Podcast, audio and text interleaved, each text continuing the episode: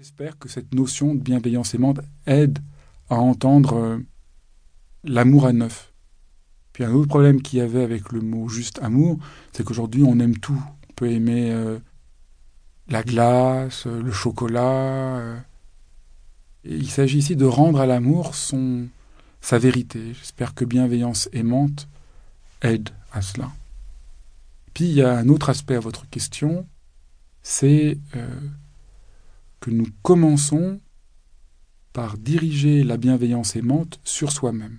Et vous avez raison, euh, c'est surprenant, car on a plutôt tendance à penser que s'aimer soi-même est une forme d'égoïsme, et qu'il faudrait aimer les autres.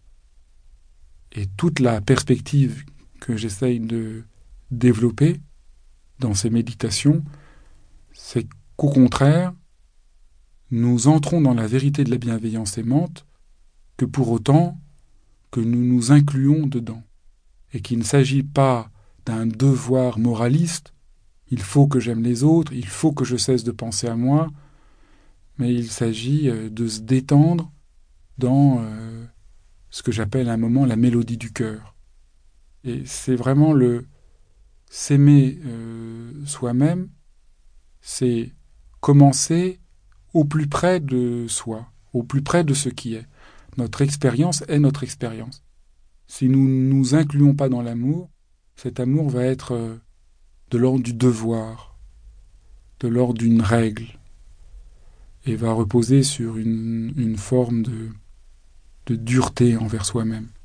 Je crois que c'est l'inverse. C'est dans une détente qu'on découvre que l'amour était là, mais qu'on avait peur de le reconnaître, qu'on n'arrivait pas à y croire, et en le, retrouvant, en lui donnant droit, quelque chose qui s'apaise. Et on se rend compte que s'aimer soi ou aimer les autres, au fond, c'est pas si différent. Que le point crucial, c'est de retrouver, de redonner droit à l'amour. Et c'est un, un point décisif pour nous, occidentaux. Nous euh, manquons profondément d'amour pour nous-mêmes. Une des histoires qui m'a le plus marqué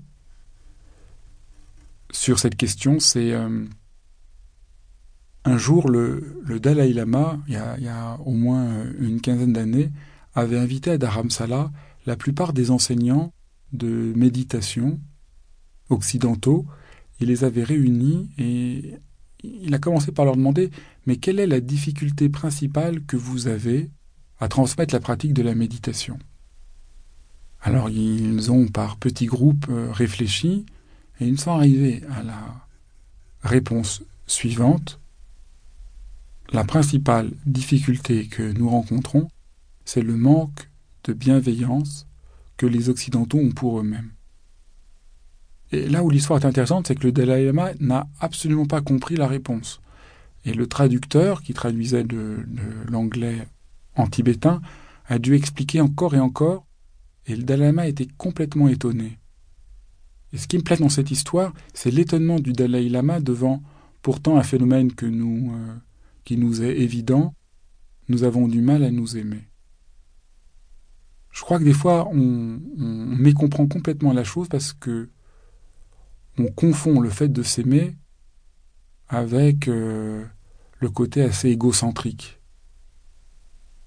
Et les anciens avaient bien distingué l'amour propre de l'amour de soi. Je crois que on est d'autant plus euh, égocentrique qu'on ne s'aime pas. Quand on s'aime, on est en paix avec soi et on n'a pas besoin que tout le monde nous dise euh, qu'on est le meilleur, qu'on est le plus grand. Euh. C'est vraiment quand on a un doute profond qu'on est tout le temps en train d'essayer de s'imposer, de briller, qu'on est orgueilleux, arrogant, etc.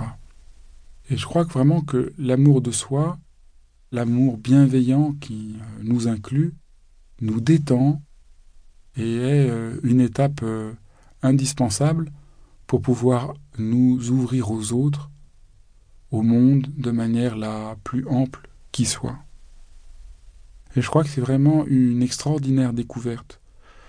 Nous avons le droit d'être bons envers soi, d'être gentil envers soi, d'avoir de la tendresse